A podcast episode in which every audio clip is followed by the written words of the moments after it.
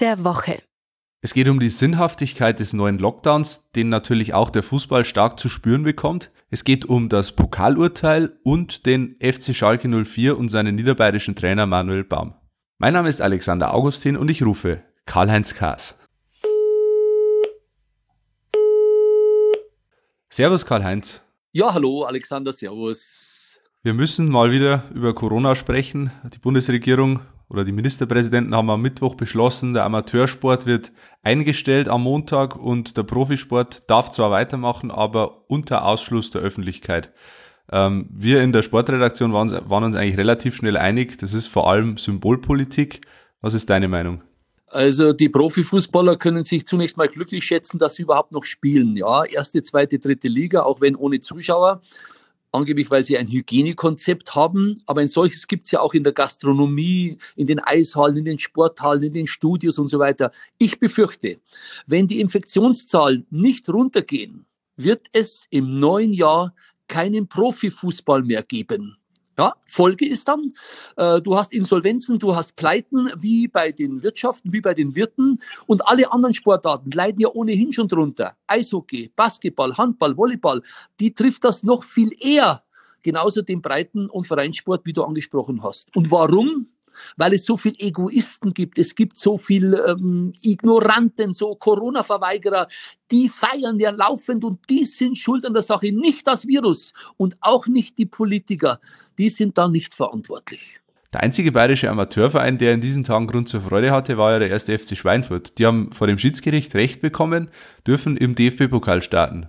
Ganz zum Unmut von Türkgücü München, die auf diesen Startplatz geklagt hatten. Es liegt ein monatelanger Rechtsstreit hinter uns. Wie bewertest du den Ausgang? Also das Spiel ist für kommenden Dienstag angesetzt. Ich glaube nicht, dass es stattfindet. Hat es im deutschen Fußball noch nie gegeben. Warum nicht? Schiedsgericht des Bayerischen Fußballverbandes hat das entschieden. Türkgücü ist die die Klage von Türkgücü ist abgewiesen worden, aber ein Max Kotny, das ist der Geschäftsführer von Türkgücü, sprach von einem Mickey-Maus-Gericht. Er wird weiterkämpfen, da bin ich mir 100% sicher. Nach Münchner Landgericht, nach dem Oberlandesgericht und äh, nach dem äh, Kartellrechts, äh, nach der Kartellrechtsanhörung, nach dieser Kammer, ja, wird der Weg jetzt zum Bundesgerichtshof gehen. Da bin ich mir sicher. Freunde macht sich der Verein nicht.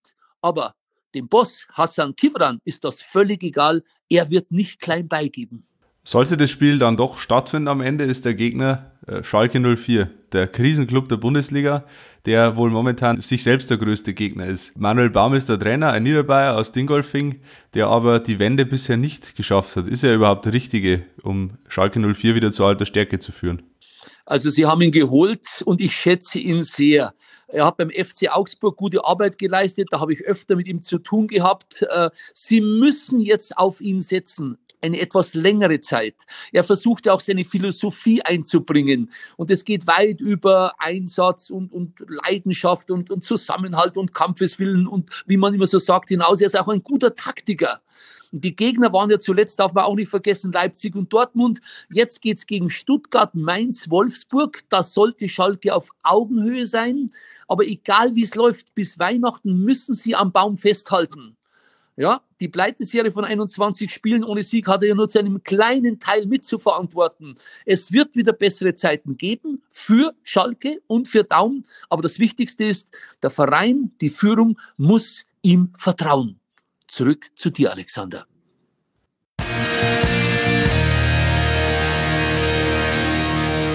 Fragen, Anregungen oder Kritik?